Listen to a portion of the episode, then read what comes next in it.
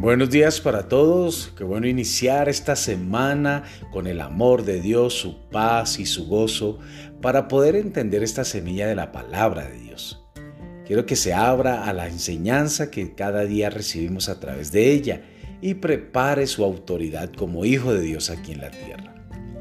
Quiero iniciar con este texto bíblico. Se encuentra en Mateo capítulo 16, versos del 13 al 27. Nos dice, Viniendo Jesús a la región de Cesarea de Filipo, preguntó a sus discípulos diciendo, ¿quién dice los hombres que es el Hijo del Hombre? Ellos dijeron, unos Juan el Bautista, otros Elías y otros Jeremías o alguno de los profetas. Él les dijo, ¿y vosotros quién decís que soy yo? Respondiendo Simón Pedro dijo, tú eres el Cristo, el Hijo del Dios viviente.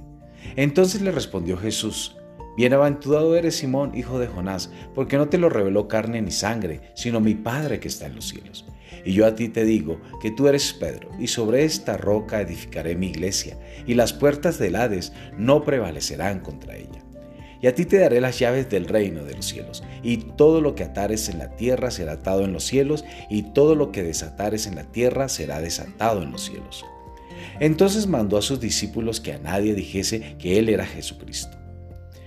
Desde entonces comenzó Jesús a declarar a sus discípulos que le era necesario ir a Jerusalén y padecer mucho de los ancianos, de los principados y sacerdotes y de los escribas, y ser muerto y resucitado al tercer día. Entonces Pedro, tomándolo aparte, comenzó a reconvenirle, diciéndole, Señor, ten compasión de ti, en ninguna manera esto te acontezca. Pero él volviéndose dijo a Pedro, Quítate delante de mí, Satanás. Me eres tropiezo porque no pones la mirada en las cosas de Dios, sino en las cosas de los hombres.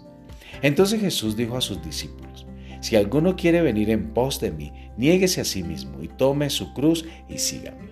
Porque todo el que quiera salvar su vida la perderá, y todo el que pierda su vida por causa de mí la hallará. ¿Por qué? ¿Qué aprovechará el hombre si ganare todo el mundo y perdiere su alma? ¿O qué recompensa dará el hombre por su alma? Porque el Hijo del Hombre vendrá en la gloria de su Padre con sus ángeles, y entonces pagará a cada uno conforme a sus obras. De cierto os digo que hay algunos de los que están aquí que no gustarán la muerte, hasta que haya visto al Hijo del Hombre viniendo en el reino. La semilla de hoy se titula Usted tiene las llaves. Salmos capítulo 8 versos 37 al 38 nos dice, Perseguí a mis enemigos y los alcancé, los herí, de modo que no se levantase, cayeron debajo de mis pies. Si ha estado deambulando retorciendo las manos y preocupándose por lo que el diablo está haciendo, es hora de que haga un cambio.